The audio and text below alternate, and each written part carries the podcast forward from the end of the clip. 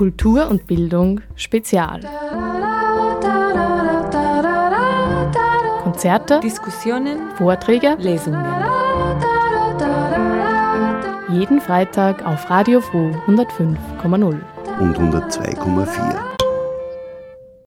Hallo und herzlich willkommen zur aktuellen Ausgabe von Kultur und Bildung Spezial mit einem Online-Filmgespräch. Nahezu zeitgleich mit dem Start der Jubiläumsausgabe von Hunger macht Profite, den Filmtagen zum Recht auf Nahrung, traten in Österreich Mitte März die Corona-Ausgangsbeschränkungen in Kraft. Mit Unterstützung ihrer FördergeberInnen und in Zusammenarbeit mit Filme für die Erde sind von 4. April bis 2. Mai ausgewählte Filme über Video on Demand durch kostenfreie Filmschlüssel zugänglich gemacht worden und haben mit Online-Filmgesprächen eine Diskussionsplattform geschaffen. Hören Sie nun die Filmdiskussion zur Dokumentation Seeds of Profit. Mein Name ist Tina Wirnsberger, ich bin äh, Projektkoordinatorin bei FIAN und darf heute durch den Abend führen mit unseren Impulsgeberinnen Catherine Dolan von Achinoa und wir haben da die Katalin Erdödi von der Saisonieri-Kampagne für die Rechte von Erntehelferinnen in Österreich. Und wir freuen uns sehr, dass die beiden heute Abend die Zeit gefunden haben, mit uns hier zu diskutieren. Ähm, ja, worüber diskutieren wir heute? Wir sind da, um über den Film Seeds of Profit zu sprechen. Einer der drei Filme, die wir euch im Stream bei den Online-Filmtagen zur Verfügung stellen können. Ähm, Seeds of Profit ist ein Film, der sehr äh, eindrücklich die negative Tragweite von monopolisierter ähm, Saatgutwirtschaft, von ähm, ähm, Agrar äh, kapitalistischer, ähm, äh, einem agrarkapitalistischen Ernährungssystem aufzeigt. Zum einen zeigt sie, ähm, wie massiv der Verlust von Biodiversität ist durch diese Art von äh, Landwirtschaft. Äh, in den letzten 100 Jahren haben wir 75 Prozent der Artenvielfalt verloren. Ähm, aber nicht nur die Breite der Artenvielfalt geht verloren, auch in der einzelnen Frucht ähm, gehen die Nährstoffe verloren bei ähm, Gemüse und Obst und Getreide, das eben hybridisiert für den Markt produziert wird und all das unter ausbeuterischen äh, Bedingungen. Das wird jetzt so ablaufen, dass ich äh, ein paar Fragen stelle. Ihr könnt aber jederzeit eure Fragen schon in den Chat stellen. Ähm, wir werden dann mehrere Runden auch drehen, wo eure Fragen dann äh, drankommen. Ähm, und äh, ja, ich würde einfach dann mit dir, Catherine, in unser Filmgespräch einsteigen. Äh, Catherine Dolan, du bist bei Archenoa die Leiterin für Saatgutpolitik.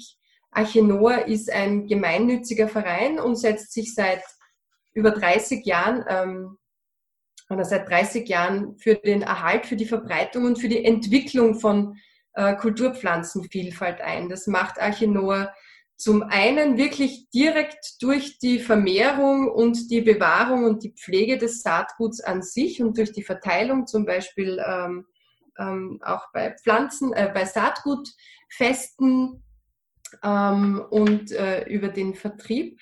Äh, auf der anderen Seite arbeitet ihr aber natürlich auch politisch, das heißt, ihr setzt euch für die Saatgutrechte ein, denn die Verteilung von Saatgut ist, äh, wie so vieles, eine Machtfrage und eine politische Frage. Und da komme ich auch schon zur ersten Frage an dich, Catherine.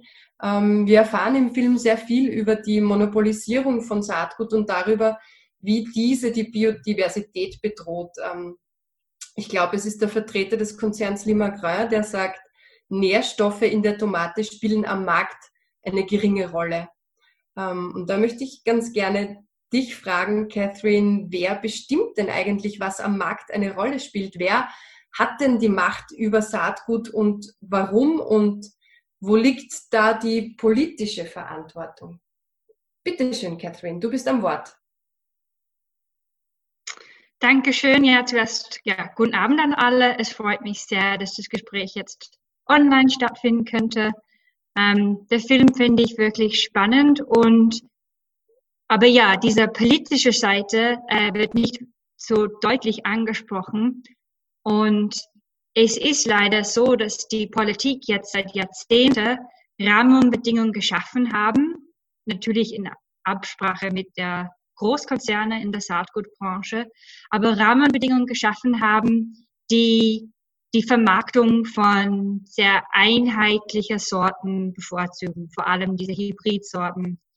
Ähm, es ist eigentlich äh, fast skurril, wenn man die Saatgutgesetze anschaut. Also grundsätzlich gibt es die Regel, dass man nur Sa also zugelassene Saatgut vermarkten darf. Also man darf nicht ein Saatgut-Startup gründen und einfach Saatgut vermarkten.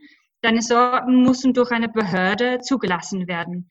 Und dafür gibt es drei wichtige Kriterien. Ähm, die heißen die DUS-Kriterien, aber auf Deutsch, das Saatgut, die Sorte muss unterscheidbar sein, also es muss unterscheidbar von anderen Sorten sein.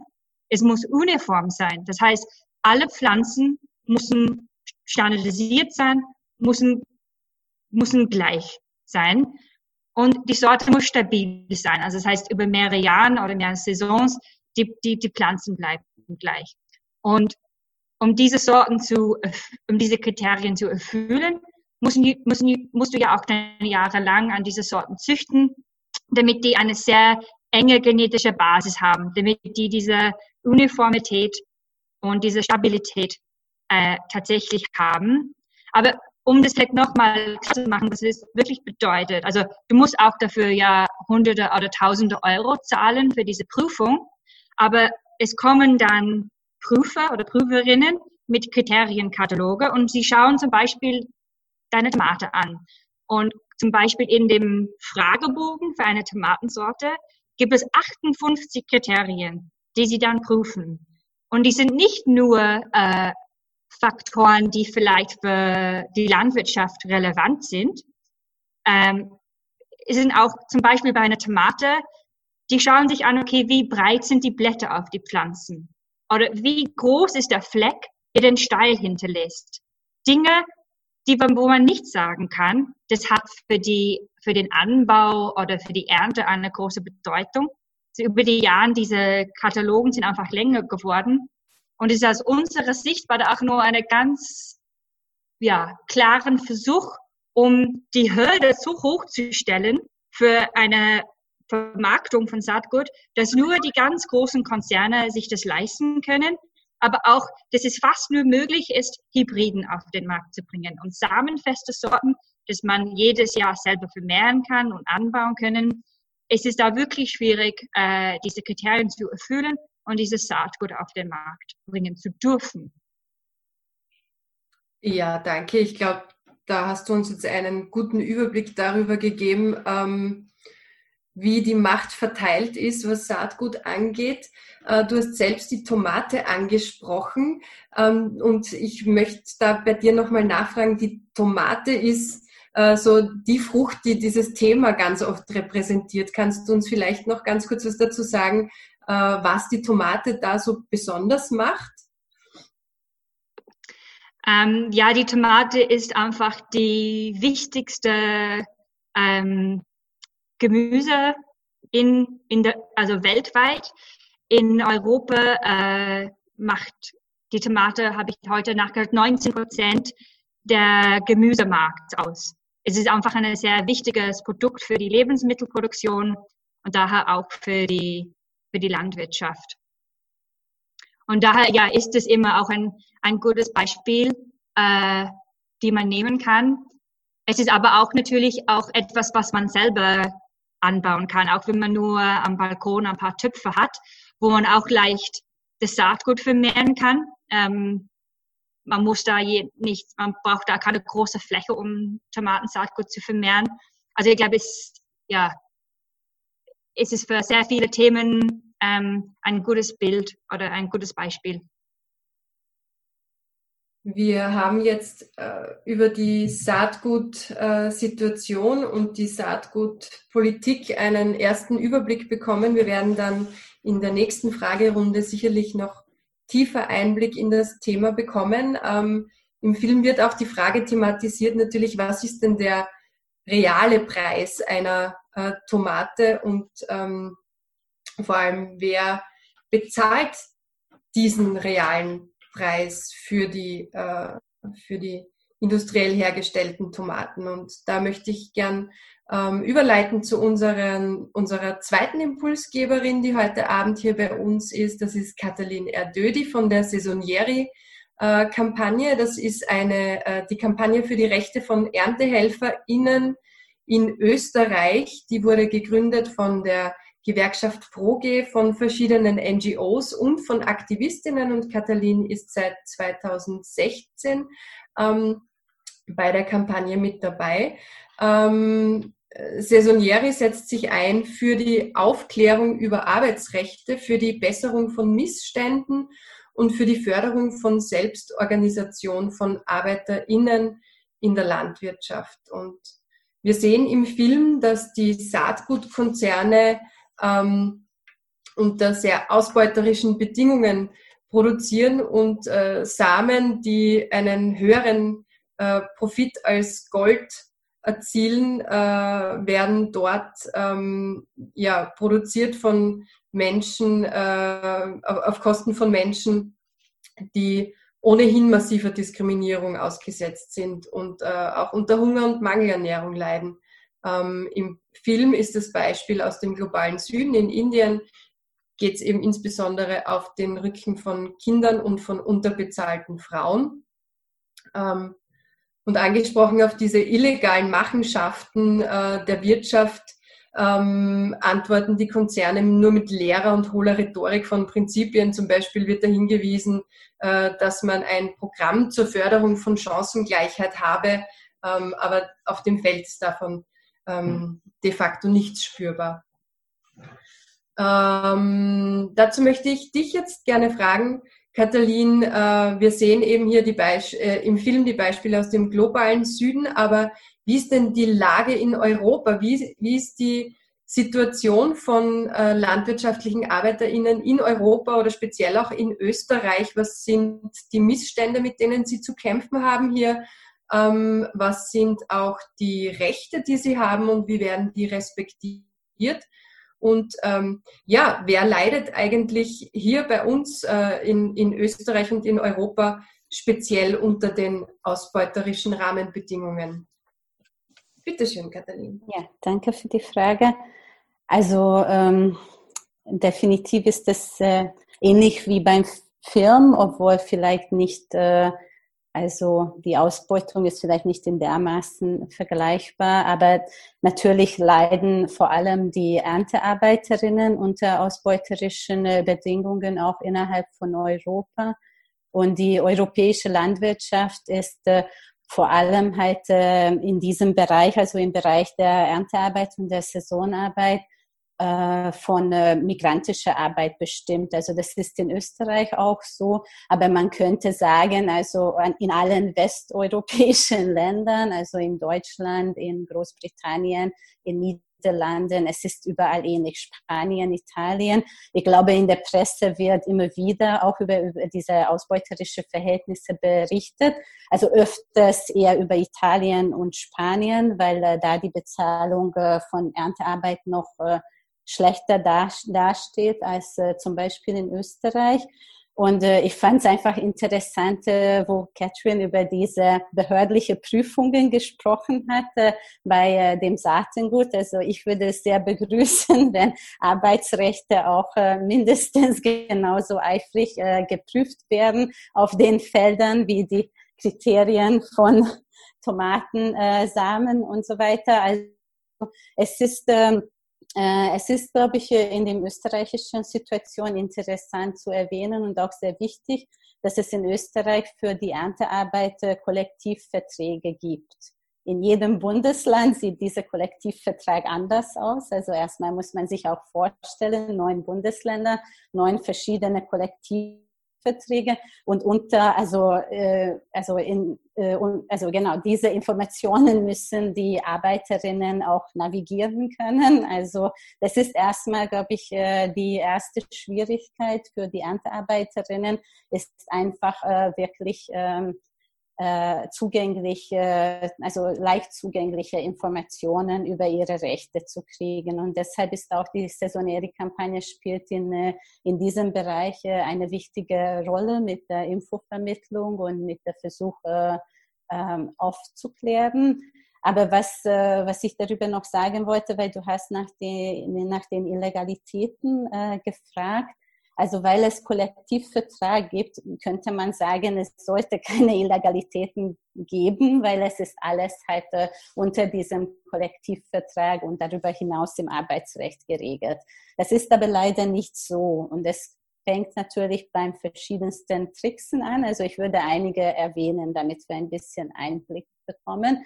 Also eine sehr, sehr oft kommt vor, dass äh, die Arbeitszeiten nicht korrekt von den Bauern und Bäuerinnen dokumentiert werden und dementsprechend zum Beispiel Überstunden werden nicht korrekt ausgezahlt, weil das ist halt äh, etwas, was äh, natürlich mit einem Zuschlag ausgezahlt äh, sein sollte.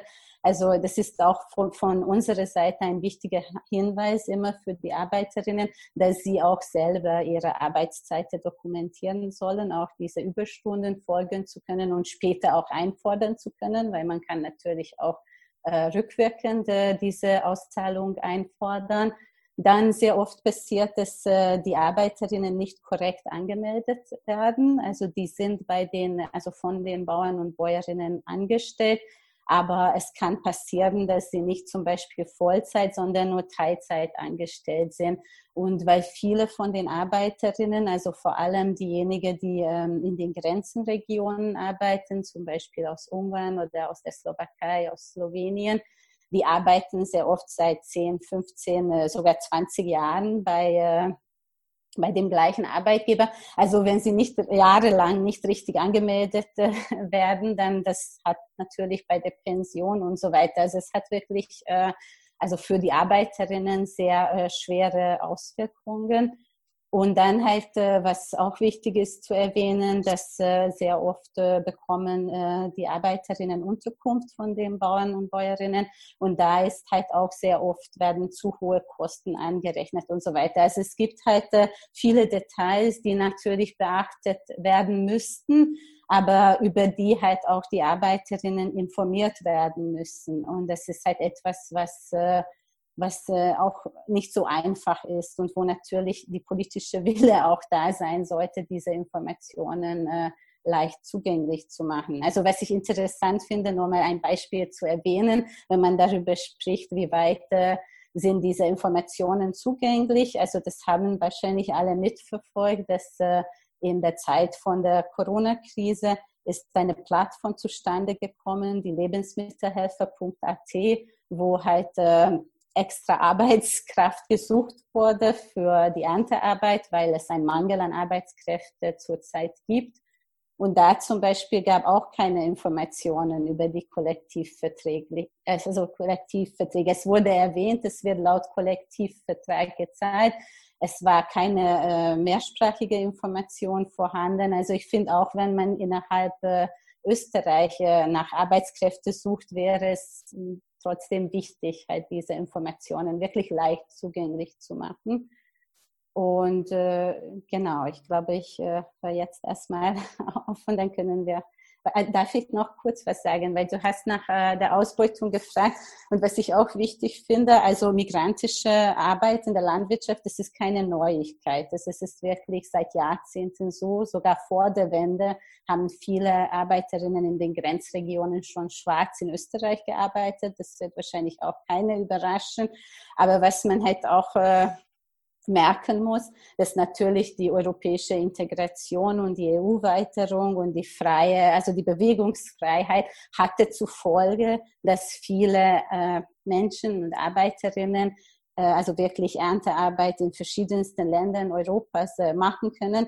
Aber das hat auch Auswirkungen auf die Herkunftsländer. Also die Herkunftsländer sind meistens osteuropäische oder südosteuropäische Länder. Im Fall von Österreich vor allem Rumänien, äh, seit 2011 Rumänien und Bulgarien, seitdem sie zu Schengen gehören, Ungarn, Ukraine und dann zum Teil Tschechien, Slowakei, Slowenien, das sind eher in den Grenzregionen und auch äh, also Bosnien, Kroatien, Serbien kommen auch dazu in bestimmten Regionen.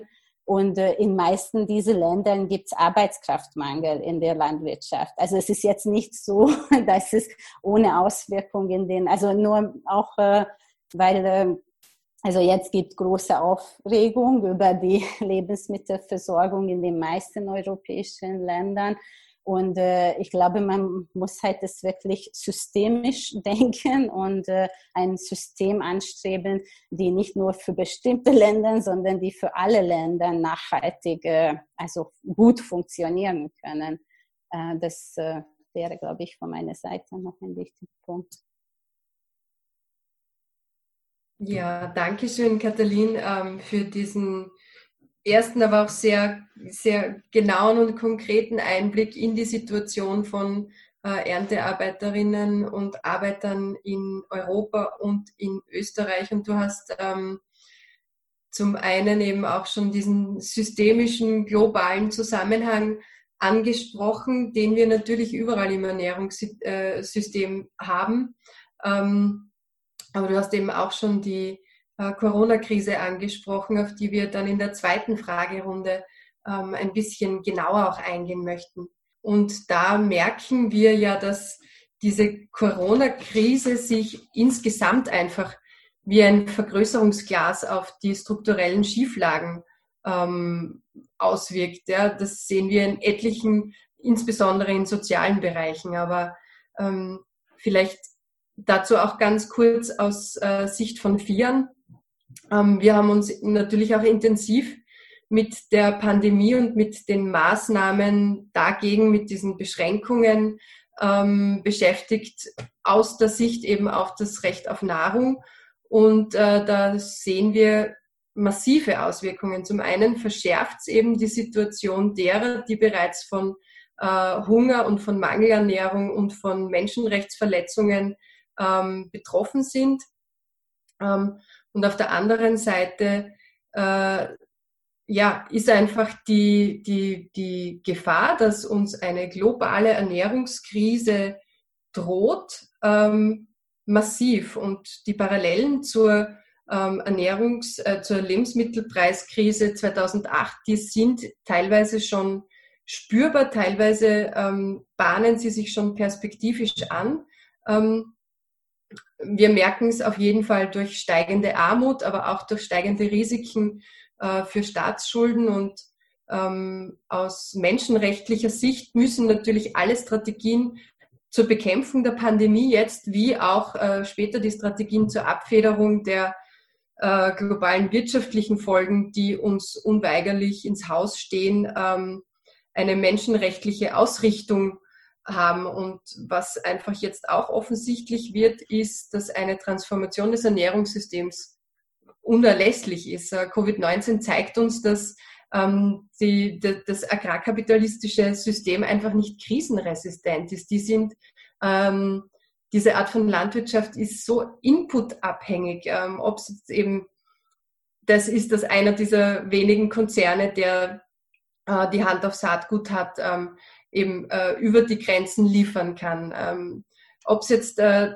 Dünger ist oder ob es landwirtschaftliche Geräte sind. Äh, und in Zeiten, wo einfach ähm, ja, dieser globale Verkehr nicht so möglich ist, ähm, ist dieses Ernährungssystem nicht resilient. Ähm, wir erkennen einfach jetzt ganz offensichtlich, dass die Antwort äh, auf die Krise nicht wieder äh, mehr vom Gleichen sein darf. Das Narrativ von mehr Produktivität, von mehr Kalorien, äh, das wir in den letzten Jahrzehnten ähm, vorgesetzt bekommen haben, angeblich eben um den Hunger auf dieser Welt zu beenden. Das ist ganz offensichtlich gescheitert. Ähm, diese Art von Landwirtschaft und Verteilung erreicht die Hungernden nicht äh, und sie führt zu einem Verlust von Nährstoffen und von Mangelernährung und sie zerstört die Fähigkeit von äh, Kleinbäuerinnen und Kleinbauern und äh, Menschen in ländlichen Gebieten, sich, ähm, ja, sich selbst äh, zu ernähren und selbst über ihre, ihre Ernährung bestimmen zu können.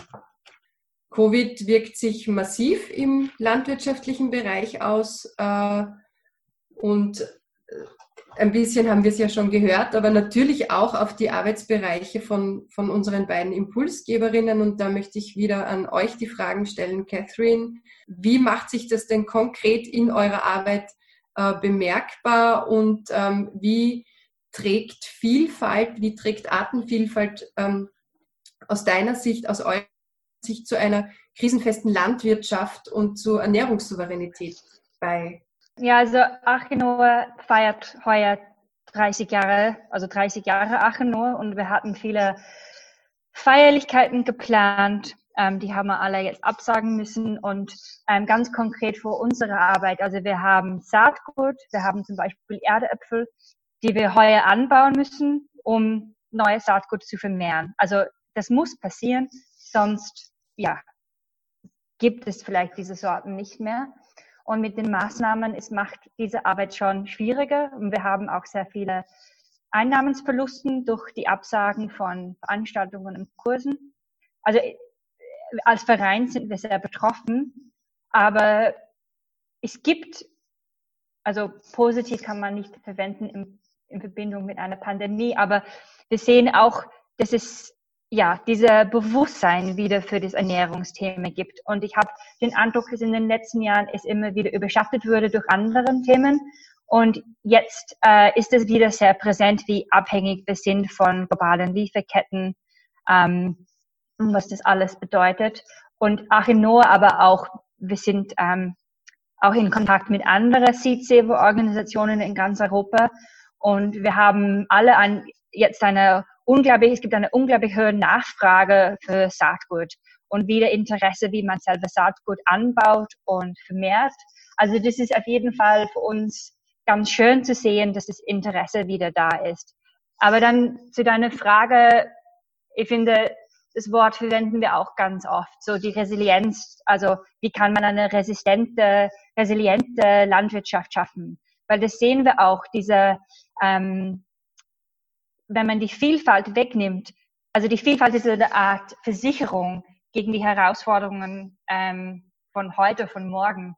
Und ich meine, es gibt schon klassische Beispiele, ähm, zum Beispiel mit den, das Beispiel mit der Banane, dass fast nur eine Bananensorte angebaut wird in der Welt und wenn es eine, wenn es eine, eine Schädling kommt, äh, wo diese Sorte empfindlich ist, äh, fehlt die ganze Bananenproduktion aus. Mit Bananen ja kann man dann auch auf andere Obst wechseln. Aber es ist diese, diese Mentalität, die jetzt dominiert in der Saatgutwirtschaft.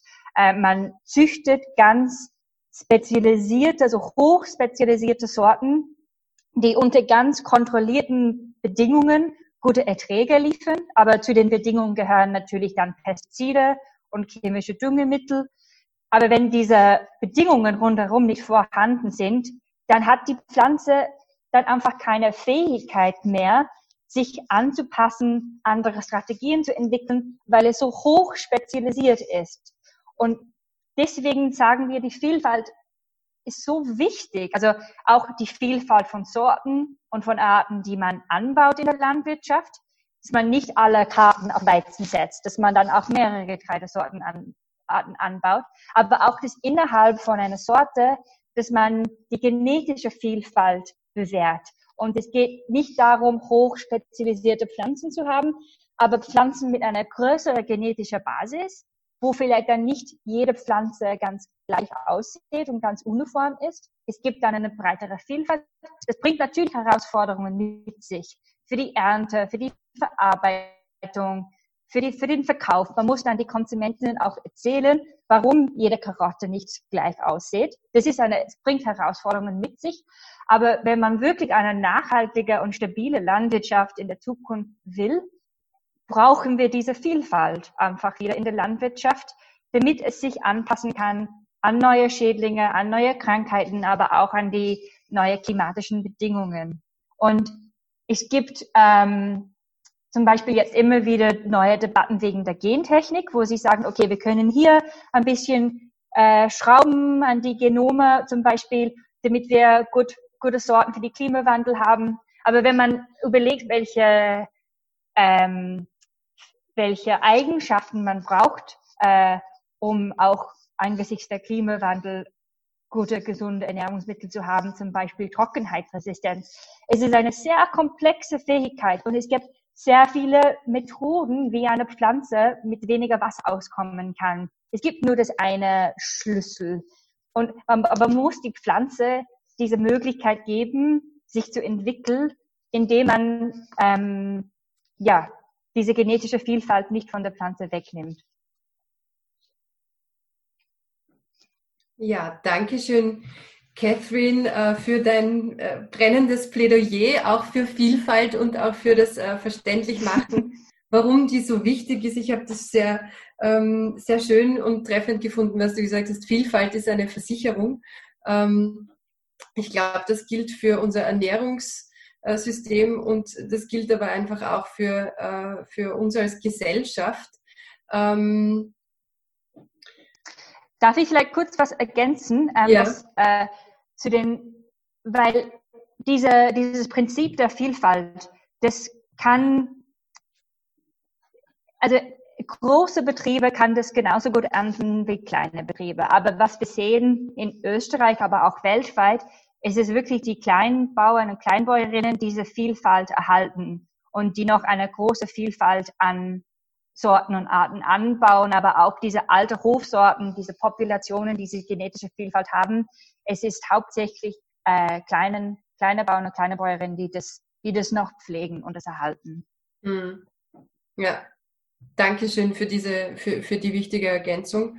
Ähm, Katalin, vielleicht äh, auch an dich die Frage. Du hast ja selbst Covid-19 auch schon angesprochen in deinem ersten Statement und äh, gerade ähm, in dieser Krise ist jetzt das Thema der äh, ErntehelferInnen äh, massiv präsent, aber natürlich aus einer sehr einseitigen Sicht, wie du uns ja auch schon ähm, ein bisschen dargelegt hast und ein bisschen beschrieben hast. Ähm, vielleicht magst du uns noch einmal äh, auch ein bisschen etwas erzählen über die Forderungen äh, und die, die aktuelle brennende Situation ähm, für äh, Erntehelferinnen und Erntehelfer äh, in dieser Covid-Krise und ähm, ja, vielleicht auch darauf eingehen, was eigentlich faire Arbeitsbedingungen zu einer krisenfesten Landwirtschaft und zur Ernährungssouveränität beitragen können. Mhm. Also faire Arbeitsbedingungen, da möchte ich einfach kurz sagen, was die aktuellen Arbeitsbedingungen in Österreich sind. Also aktuell ist ähm, der Brutto-Monatslohn äh, Vollzeit äh, in der Erntearbeit 1500 Euro und das ist das Maximum. In einigen Bundesländern ist es noch darunter. Das ist der Bruttomonatslohn. Das heißt, es ist netto sechs bis sieben Euro die Stunde. Also nur, ich glaube, das müssen wir schon äh, auf Schirm haben, wenn wir darüber reden, was kann äh, als fair betrachtet werden und auch warum, ähm, ja, warum zum Beispiel äh, äh, keine Menschen, die, also oder kaum Menschen, die, also Österreicherinnen zum Beispiel am Feld arbeiten oder jetzt Menschen, die in Österreich leben, weil das betrifft äh, es nicht durch Nationalität, sondern halt alle, die zum Beispiel hier Zugang zu Arbeitslosengeld und so weiter haben, äh, äh, können sich fast, also können sich bessere Bedingungen schaffen, äh, wenn sie nicht arbeiten, als wenn sie Vollzeit an den Feldern arbeiten. Ich glaube, das ist schon ein ein wichtiges Punkt. Und deshalb ist es auch seit Jahren und jetzt wieder in der Covid-Situation Thema, wer sollte in der Landwirtschaft arbeiten. Und da halt gibt es äh, verschiedenste politische Stimmen. Und jetzt halt äh, in der Covid-Situation wird oft öfter erwähnt, jetzt, dass äh, es höhere Arbeitslosenzahlen gibt in Österreich, dass arbeitslose Menschen sollten äh, an den Feldern arbeiten. Natürlich seit Jahren Asylberechtigte oder Asylsuchende sollten auf den Feldern arbeiten. Also es ist halt, es wird ähm, also das finden wir zum Beispiel als Saisonäri sehr problematisch. Also überhaupt die Idee, dass jemand gezwungen äh, werden könnte, Erntearbeit zu machen, weil äh, ich glaube, das geht sowieso nicht, auch nicht in anderen Arbeitsbereichen, aber auch nicht in der Erntearbeit. Und was aber wirklich äh, also dringend zu diskutieren ist, ist, wie wir diese Arbeitsbedingungen, also die aktuelle kollektivverträgliche Arbeitsbedingungen verbessern können für alle Menschen, die diese Arbeit äh, machen. Äh, machen, sagen wir mal so. Weil äh, was glaube ich auch, äh, also noch äh, zu, zu der Frage von äh, migrantischer Saisonarbeit. Also es hat sich herausgestellt, jetzt gerade in der Krise, dass Plattformen wie Lebensmittelhelfer.at nicht funktionieren. Also das äh, haben die Landwirte selber äh, gesagt. Es war wahrscheinlich eh von Anfang klar. Es war, glaube ich, eher ein politisches Interesse dahinter, so eine Plattform zu kreieren, aber nicht wirklich zu bedenken, ob es funktions also wie es funktionsfähig sein soll, weil also die Arbeit in der Landwirtschaft ist sehr harte körperliche Arbeit. Und dadurch finde ich auch nicht unproblematisch, dass diese jetzt in dem Sinne ein bisschen idealisiert wird, dass es halt Menschen aus Rumänien oder aus anderen äh, osteuropäischen Ländern diese Stärke zugeschrieben wird, dass die sind diejenigen, also egal, also das ist normal im Klammer, das ist, glaube ich, in ähm, in dem äh, Hinsicht nicht so wichtig. Aber was halt sehr wichtig wäre zu diskutieren, also wenn es für die Landwirtschaft wirklich notwendig ist, zum Beispiel Menschen äh, mit Charterflügen aus Rumänien einzureisen, wie es gerade letzte Woche in Tirol passiert ist. Also es müssen auf jeden Fall äh, Sicherheitsbedingungen bedacht werden. Es müssen mindestens die kollektivverträgliche äh, also Bedingungen, Arbeitsbedingungen gegeben werden. Es müsste, glauben wir, mindestens über einen Infektionszuschlag gesprochen werden. Es müssen auch auf den Feldern die Sicherheitsmaßnahmen und die Hygieniestandards eingehalten werden, auch bei den Unterkünften. Es kann nicht passieren, wie es in Oberösterreich passiert ist, dass ein Landwirt Arbeiterinnen einsperren wollte in ihrer Unterkunft, damit sie sich, damit sie sich nicht anschauen anstecken lassen. Also es ist halt irgendwie also was, was also ich glaube, die Krise zeigt, wie notwendig die Erntearbeit ist und es zeigt auch äh, Verschiebungen, zum Beispiel, dass Landwirte anfangen, über Arbeitskräfte, die sie bis jetzt nicht besonders geschätzt haben, als Fachpersonal zu reden, weil es, es ist auch, also es braucht ein Wissen, diese Arbeit zu machen, nicht nur eine körperliche Stärke, sondern auch ein Wissen. Ähm, und es wird auf eine Art und Weise aufgewertet, aber wir fürchten von Saisoneri, dass es eher historisch passiert zurzeit. Also es, äh, und es müsste halt äh, unbedingt äh, sich sichtbar in in den Arbeitsbedingungen und in den Kollektivverträgen nächstes Jahr niederschlagen. Und man müsste auch sagen, dass die Kollektivverträge äh, schreiben, also die definieren einen Mindestlohn. Also es ist, äh, es kann auch nicht sein, dass nicht mal das Mindestlohn bezahlt ist, weil Arbeitsre äh, Arbeitszeiten nicht dokumentiert und so weiter werden. Also es gibt, glaube ich, ähm, ja, also noch viel zu tun. Und was auch unsere Arbeit betrifft, das möchte ich auch erwähnen, weil das ist auch wichtig äh, und in dieser Krise äh, nochmal, äh, also verschärft die Situation auch. Also wir nehmen Kontakt auf mit den Arbeiterinnen auf den Feldern. Wir machen Feldaktionen, äh, also vor allem in äh, Tirol und in Wien Umgebung, aber auch in anderen, äh, also in dem Burgenland, aber auch in anderen Bundesländern. Also versuchen wir mit der Gewerkschaft und den unabhängigen Aktivistinnen regelmäßige Feldaktionen zu organisieren. Und diese, diese, die sind zum Beispiel jetzt in der Krise nicht möglich. Und das war halt für uns eine sehr wichtige Möglichkeit, äh, uns mit den Arbeiterinnen zu begegnen, weil das andere Problem ist, dass man redet jetzt von Social Isolation, also Saisonarbeiterinnen sind im Social Isolation äh, seit Jahren. Also sie sie haben sehr wenig Kontakt in zu, sozusagen zur Außenwelt, weil äh, sie halt meistens nur wegen der Arbeit äh, nach Österreich fahren und bei den Betrieben sehr oft auch äh, unterkommen. Also das ist auch, wo halt die Feldaktionen für uns auch ein wichtiges aktivistisches Instrument waren, die jetzt nicht möglich ist. Also das ähm, genau, also die, die Krise, ähm, äh, mit der Krise kommen auch sehr viele Herausforderungen für unsere aktivistische Arbeit auch. Dankeschön. Das war ähm, sehr detailliert auch und ich glaube, man, man kann an deiner ähm, Darstellung auch ganz gut sehen, wie eben diese, diese Corona-Krise einerseits bestehende strukturelle ähm, äh, Ungerechtigkeiten und Diskriminierung verstärkt und verschärft oder eben zutage führt und wie aber auf der anderen Seite ähm, neue Herausforderungen dazukommen, aber man eben auch ähm, Punkte vielleicht sieht, in denen man jetzt ähm, aktiv einhaken kann. Ähm, Dankeschön dafür. Äh, ich sehe gerade, wir haben einige Fragen im Chat. Äh, Maria, unsere Chatbetreuung, vielleicht magst du die Fragen ähm, von unseren Zuseherinnen und Zusehern mal hier in den Raum bringen.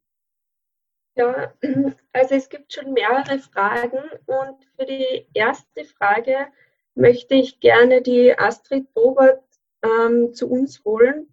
Sie ist von Radio Froh in Oberösterreich und ich möchte Sie einladen, dass sie Ihre Fragen selbst stellt. Ja, hallo. Ja.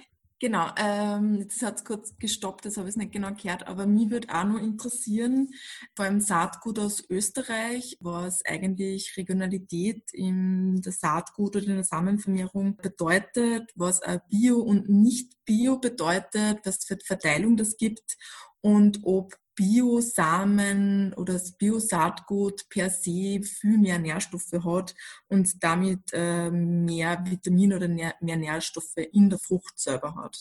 Okay, also zuerst zu der Frage Regionalität. Also regional heißt auf keinen Fall gleich österreichisch. Ähm, die Getreidesorten, die man im Burgenland zum Beispiel anbaut, man braucht andere Eigenschaften wie im Tirol. Also regional heißt für die lokalen Anbedingungen, Bedingungen, Anbaubedingungen angepasst. Und das ist, äh, das ist oft dann auch äh, übernational. Also es gibt zum Beispiel ziemlich viele alte Landrassen, also Weizensorten, die zum Beispiel in Tirol, in Italien und in Österreich oder in Österreich und in Deutschland angebaut werden. Also es hat da viel mehr mit den Bedingungen zu tun als mit irgendwas anderes. Und das ist ja auch der starke Kontrast zwischen diesem Ansatz von lokaler Saatgutproduktion zu was wir im Film gesehen haben mit der globalen Saatgutproduktion, wo Saatgut ja dann auch in Indien äh, vermehrt wird und dann in, Öster in, in Europa eingebaut. Aber eben man kontrolliert die Bedingungen durch äh, chemische Mittel. Ähm, also hast du die erste Frage. Zu der zweiten Frage, das ist eine ganz spannende Frage mit Biosaatgut. In der Regel äh, mussten äh, Biobauern und Biobäuerinnen Biosaatgut anbauen. Aber es gibt eine große, es gibt eine Ausnahme und die Ausnahme ist, wenn keine Biosaatgut verfügbar ist, dürfen sie konventionelles Saatgut anbauen. Und das ist ähm, es ist schwierig, die, die Zahlen zu finden. Ähm, also ich habe heute keine Zahlen für Österreich gefunden, aber ich habe für andere Länder gefunden. Zum Beispiel in Griechenland gibt es gar keine biologische Saatgutproduktion. Also das einzige Bio-Saatgut, das angebaut wird, ist die Saatgut, das die Bauern und Bäuerinnen selber vermehren unter biologischen Bedingungen auf ihren Feldern. Und in Estland gibt es die Einschätzung, dass dass zwischen 1 und 20 Prozent des Saatgut, das in der biologischen Landwirtschaft angebaut wird, ähm, biologisches Saatgut ist. Also es ist wirklich noch die Minderheit und es ist ein großes Thema jetzt auch auf europäischer Ebene, die biologische Saatgutproduktion zu fördern. Aber es gibt auch Biosaatgut und Biosaatgut, weil Biosaatgut, also rechtlich gesehen, ist Saatgut, das einem Jahr unter biologischen Bedingungen vermehrt wurde. Aber das heißt, es ist eigentlich konventionelles Saatgut. Die Sorte würde unter konventionellen Bedingungen gezüchtet und es wird in ein Jahr unter Biobedingungen vermehrt. Was es dann aber auch gibt, natürlich ist Saatgut oder Sorten, die unter biologischen Bedingungen gezüchtet wurden. Ähm, das ist noch eine sehr kleine Szene, aber es ist, es ist ähm, ganz wichtig, weil ja die, das Boden, der, der, die Pflege der Pflanzen ist natürlich anders äh, in der Biolandwirtschaft und es ist einfacher für die, für die Landwirte, wenn das Saatgut, die Pflanzen schon an diesen Bedingungen gewöhnt ist. Aber die Biozüchtung ist in der Regel teurer. Ähm, und also ich, ich, ich kann die Frage zu den Ernährungswerten nicht, ich glaube, es gibt keine schwarz-weiße Antwort. Ich würde sehr gern sagen, ähm, dass Bio-Saatgut äh, gesunder ist, also dass die Ernährungswerte von den Pflanzen höher sind, von den Früchten, kann das aber nicht beweisen. Ähm, aber auf jeden Fall die biologische Züchtung ist in der Regel eine, eine breiteren Ansatz, ähm, wo sie mehrere Eigenschaften und Faktoren berücksichtigen und hat nicht diese Schärfe, ähm, die man in, also hat nicht diese, diese ganz so klare Fokus auf Erträge und Haltbarkeit, die man in den konventionellen Anbau und in der konventionellen Züchtung hat. Dankeschön auch. Wir freuen uns natürlich auch, dass äh, Radio hier vertreten ist äh, und fleißig mit uns mitdiskutiert. Ja, wie mich würde auch noch interessieren, und zwar eben auch, wie ihr habt ja gesagt am Anfang, dass ihr niemanden vom Filmteam habt, aber trotzdem finde ich es interessant, wegen dieser anderen Szene, die Tomatenzucht in Jerusalem, da erwähnen die beiden eben, dass dieses Filmteam die einzigen sind, die in dieses Grünhaus kommen, bis auf ihnen. Äh, mir würde interessieren, warum ist Sortenarbeit und deren Samenproduktion so streng geheim und warum ist es so schwierig für Filmteams, die Dokumentarfilme drehen, das darzustellen und ähm, zu zeigen. Gleichzeitig möchte ich aber auch nochmal auf ähm, die Erntearbeit irgendwie auch nochmal fokussieren. Ich habe gestern mir einen Film angeschaut von die Crossing Europe Filme, ähm, wo es um Tomatenernte gegangen ist, der total entzückend war und voll scheinbar.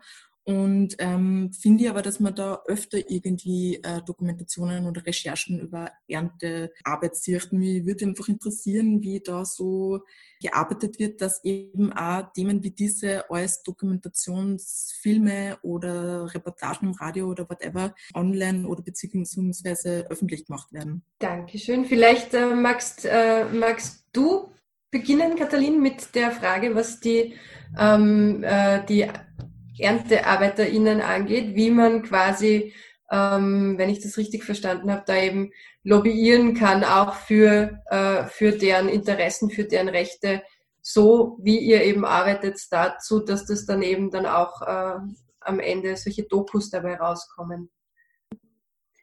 Äh, ja, sehr gerne. Also äh, mit der Dokumentation ist eigentlich auch bei unseren Feldaktionen schwierig. Also es ist nicht vielleicht ganz so schwierig wie in den äh, in die Grünhäuser reinzukommen bei der Sortenexperimente, aber es ist tatsächlich so, dass äh, bei den Feldaktionen haben wir öfters auch äh, Konflikte gehabt mit äh, den Landwirten, weil äh, der Feld ist natürlich Privateigentum und eigentlich dürfen Gewerkschafterinnen halt, also sie haben sozusagen Recht auf die Kontaktaufnahme mit den Arbeiterinnen, aber es ist, ähm, also das ist doch äh, also eher eine Konfliktzone. Also es wurde uns äh, schon öfters, äh, also mindestens der Zugang zu den Arbeiterinnen bestritten, wenn nicht auch verweigert. Also es passiert auch sehr oft, dass der Landwirt dann anbietet, dass sie unsere Infofolders und so weiter, Materialien nimmt und das dann später verteilt. Aber das können wir natürlich nicht nachweisen. Und deshalb sind auch also die Situation mit den Dokumenten mit Dokumentation überhaupt, aber auch bei Dokumentarfilmen ist, äh, glaube ich, äh, also unter anderem deshalb nicht so einfach, weil äh, die Genehmigungen zu bekommen von den äh, zuständigen Landwirten, für die diese Arbeiterinnen arbeiten, ist ja, ist, äh, also das sehe ich nicht äh, als einfach. Äh, man kann natürlich mit Geheimkameras und so weiter arbeiten, aber das stellt dann halt auch Fragen, unter welchen Bedingungen solche Materialien veröffentlicht werden können. Äh, mit der Kampagne haben wir schon öfters bei Feldaktionen Journalistinnen dabei gehabt Allerdings haben wir auch die Erfahrung gemacht, dass wir selber müssen halt sehr intensiv mit den Journalistinnen austauschen, damit sie halt, weil wir haben halt als erste Priorität äh, natürlich die äh, Information, also die Infovermittlung an die Arbeiterinnen. Also das wird nicht da in die Quere kommen. Also es ist, glaube ich, eine sehr ähm, äh, also keine einfache Situation, sagen wir mal so nach unseren Erfahrungen. Äh, darf ich noch kurz was sagen? Äh, ergänzen, weil was schon passiert ist, das ist zwar kein Dokumentarfilm, aber es war eine äh, Theaterperformance, die aus äh, Protokolle von Feldaktionen, die wir äh, also die wir bei den Feldaktionen gemacht haben. Es ist aus den Protokollen eine Performance entstanden, die dann halt eigentlich äh, dieses Thema aufgreift und dann auch ein breiteres Publikum vermittelt, was ich halt auch wichtig als Format finde. Ähm, Catherine, magst du vielleicht auch mit Blick auf die Zeit noch ganz kurz auf die Frage antworten, warum das denn so äh, streng geheim abläuft und warum ähm, ja, warum es so schwierig ist, äh, da Informationen und Zugang zu bekommen? Ja, es geht einfach äh, ja, um, ums Geld. Ähm, aber auch, es dauert schon einige Jahre, eine neue Sorte zu züchten. Und wenn wir einfach in diesen Glashaus reingehen könnte, ein paar Tomaten mitnehmen oder eine Pflanze. Ähm, sie können dann selber äh, damit weiterarbeiten, ihre eigene Sorte züchten. Also es ist ein Schutz von der Züchtung. Ähm, ist auch so eine Art so Trade Secrets. Äh, da ist es einfach auch ganz äh, interessant zu bemerken, dass die Saatgutkonzerne sehr viel Druck machen, dass sowohl die staatliche als auch die private Samenarchive, Genbanken ihre Sorten veröffentlichen, dass die, also sie, dass die öffentlich machen, was sie für Sorten ähm, erhalten und aufbewahren. Ähm, aber dass die das ihre mit das eigenes Material, das sie selber haben, ähm, die Saatgut, das sie in ihrer privaten so Genbanks haben, dass sie das nicht preisgeben. Ähm, also äh, je mehr äh, genetisches Material, je mehr Eigenschaften du in deinem Pool hast, umso größer ist dein Vorteil ähm, gegenüber den anderen Konkurrenten. Ähm, also es geht darum, dass du möglichst viel schützt und für dich behält, damit die anderen das schwerer haben, ihre Sorten zu züchten. Dankeschön. Also es geht um den, um den Profit ähm, und um das Monopol sozusagen kurz zusammengefasst nochmal. Ja, vielen Dank auch für äh, die rege Beteiligung im Chat schon. Ich sehe, eine Frage ist noch, äh, ist noch da.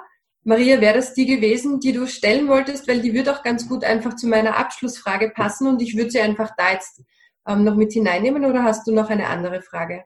Ja, okay, dann war das die. Dann äh, würde ich äh, noch jetzt auch zur Abschlussrunde kommen. Wir haben in euren letzten Statements ja schon ein wenig gehört über den Ausblick und über Möglichkeiten. Ähm, die Frage, die wir jetzt auch im Chat noch haben, ist äh, die Frage danach, wie man eben die Möglichkeiten für den äh, äh, Kampf für fairere Arbeitsbedingungen in der Landwirtschaft mit äh, den Bemühungen um eine größere Sortenvielfalt in der Landwirtschaft ähm, und mit äh, äh, einem stärkeren Bewusstsein der Bürgerinnen und Bürger ähm, für die Wichtigkeit einer fairen und ökologischen Landwirtschaft verknüpfen kann. Und ich, ähm, ich glaube, einen Schlüsselbegriff hat Catherine da auch schon genannt in einem ihrer Statements. Äh, es geht um die, ähm, um die kleinbäuerliche Landwirtschaft, um Agrarökologie. Und da möchte ich einfach an euch beide noch die Frage stellen, was sind denn ähm, zukunftsorientierte Szenarien? Was sind Alternativen? Was sind Handlungsmöglichkeiten aus eurer Sicht?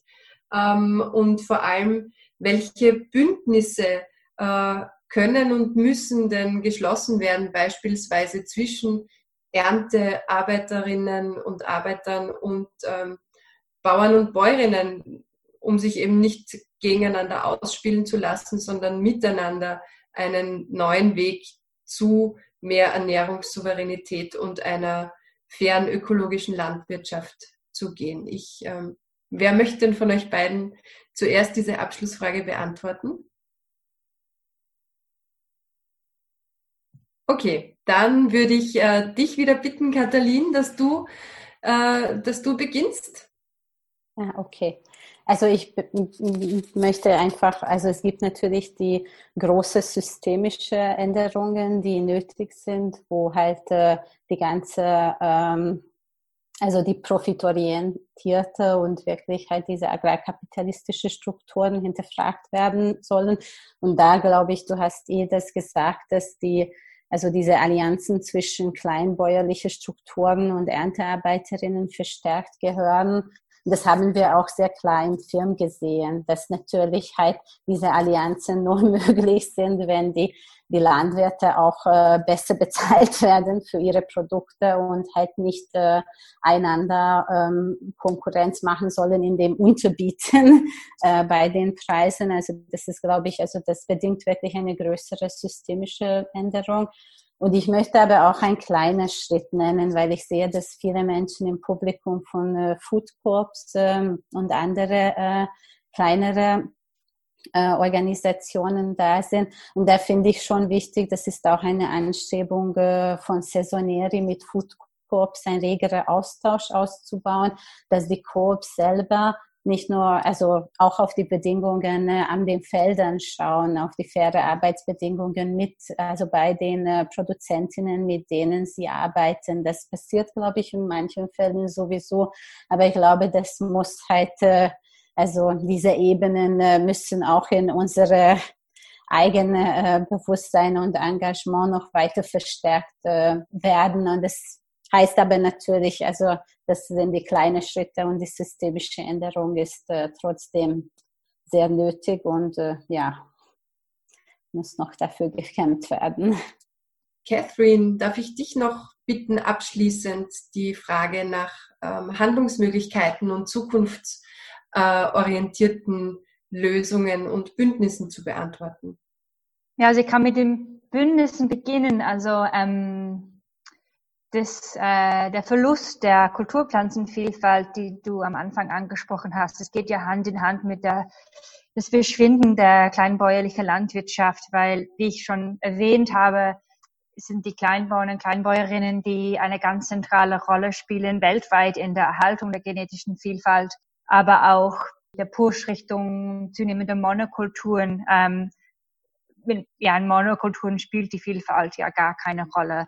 Ähm, also es geht letztendlich, glaube ich, haben wir die ähnliche Ziele, um eine Trendwende in der Landwirtschaft zu erreichen. Ich würde aber auch sagen, es gibt ja mit der globalen Biodiversitätskrise schon, finde ich, mehr politischen Bewusstsein dafür, wie wichtig äh, die Biodiversität und auch unter anderem die Agrobiodiversität, äh, wie wichtig das ist für unser Überleben in der Zukunft. Und das hören die Agrarlobbyisten ganz ungern, aber ähm, ich, äh, ich glaube, Versuche jetzt, ähm, die es vor fünf, sechs Jahren gab, äh, zum Beispiel der Tausch von Saatgut zwischen ähm, Landwirte oder zwischen Gärtner zu verbieten. Ich glaube, sowas könnte man heutzutage nicht mehr vorschlagen. Ich hoffe, da es einfach mehr Bewusstsein dafür gibt, wie wichtig diese Vielfalt ist.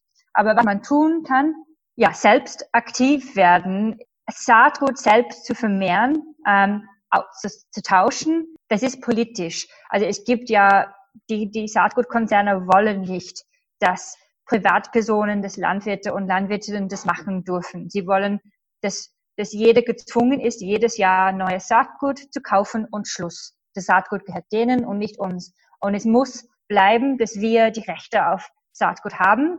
Und wenn man dasselbe vermehrt und tauscht mit anderen, das ist eine ganz äh, wichtige, wichtige Aktivität zu zeigen, nein, das ist uns weiterhin wichtig. Wir wollen diese Tradition und diese ganz wichtige Aktivität noch weiterhin pflegen. Ähm, Also die erste, was man machen kann. Und zweitens natürlich, äh, wir müssen einfach daran arbeiten, die politischen Rahmenbedingungen zu ändern und zu verbessern, weil das ist das Wichtigste. Und in dem Saatgutbereich äh, wird es ganz spannend, weil die, die Gesetzgebung kommt hauptsächlich aus, aus Brüssel und äh, es wird nächstes Jahr sehr wahrscheinlich ein, die, die Europäische Kommission wird eine Reform des Saatgutrechts anstoßen. Also wir haben jetzt eine große Chance, aber ja, wir brauchen eben, wie gesagt, viele Menschen, die aufstehen und sagen, es ist uns wichtig, dass ähm, jetzt mehr, mehr Vielfalt auf den Markt kommen kann und wir die Rechte auf Saatgut sichern.